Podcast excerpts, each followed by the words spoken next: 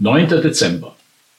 Ein Teufel bleibt immer ein Teufel und das Krokodil bekommt rote Flügel.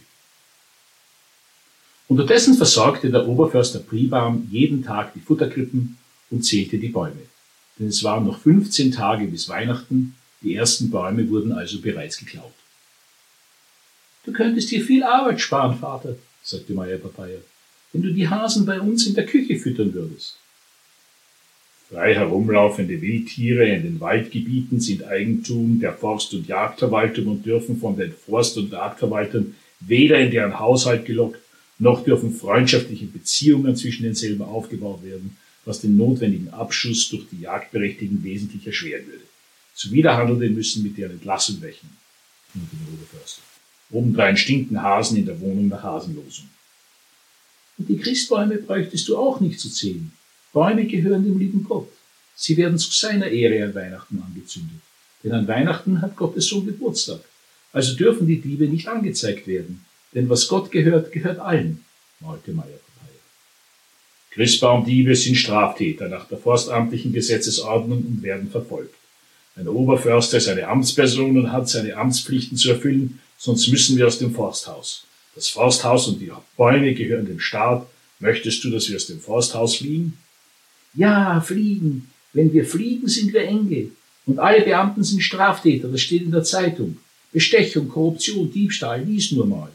Papaya hielt ihm die Zeitung unter die Nase. So verging die Zeit vor Weihnachten mit Zänkereien und der Oberförster vergaß, die Weihnachtskrippe zu bauen, wenn er einmal ein paar Stunden Zeit dafür gehabt hätte. Seine Frau Lisbeth war nicht so. Sie erfüllte ihre Weihnachtspflicht. Sie hatte genügend Zeug besorgt, Glitzerstoff im Sonderangebot, sechs Meter für drei Euro, das würde für 13 Engelchen reichen. Ein wenig Tigerenhemdchenstoff, damit Meier Papaya ihre Tigerenkel kriegt. Die Tigerengel mache ich aus dem Plüschhasen, sagte sie Frau Lisbeth, und ohne Schwanz, weil Engel keine Schwänze haben können. Für einen Euro hatte sie Engelshaar, Goldknöpfe und rote Farbe für die Engelwangen erstanden. Wenn Engel Schwänze hätten, wären sie Teufel.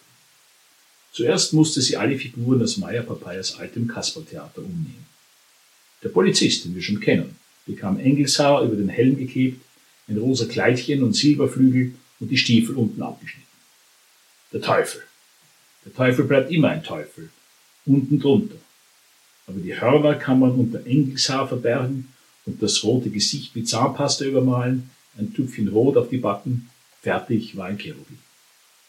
Dann die Gretel, die frühere Frau von Kasper. Kann so bleiben, sagte die Frau Pribam. Frauen sehen schon allein wie Engel aus. Die Gretel bekam nur Flügelchen und das Kleid musste geflickt werden. Das Krokodil. Sehr schwer umzuarbeiten, murmelte Frau Lisbeth. Doch vor ihrer Ehe war sie Flickschneiderin gewesen und darum sehr geschickt. Sie schnitt dem Krokodil den Schwanz ab, nähte die große Klappe ein bisschen zusammen und den Rest rundum mit weißem Glitzer ein. Rote Flügel dazu, weil Rot gut zu der grünen Schnauze passte. Sieht totschick aus, nickte sich Frau Pribam zu. Auch sie redete mit sich selbst, wenn der Pribam nicht zu Hause war. Da brauchte sie sich wenigstens nicht zu streiten, weil sie immer genauso dachte, wie sie redete.